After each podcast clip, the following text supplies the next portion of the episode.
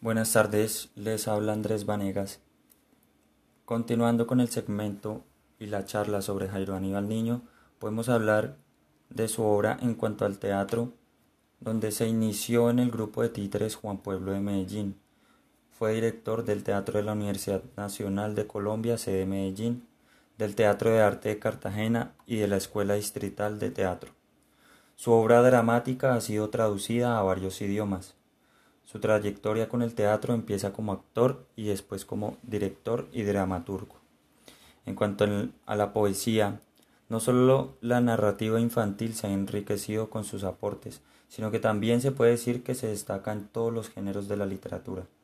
En palabras de él mismo, donde asegura que tiene la profesión más honorable y bella, ser especialista en el amor.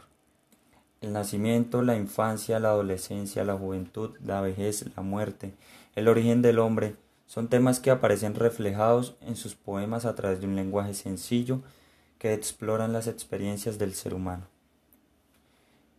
Hablando ahora de la narrativa, fue el de más amplia producción del autor.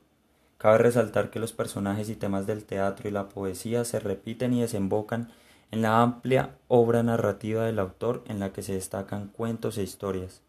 En ello se puede destacar también el lenguaje poético a través del cual se narran las historias de los diversos personajes creados por Jairo Aníbal Niño.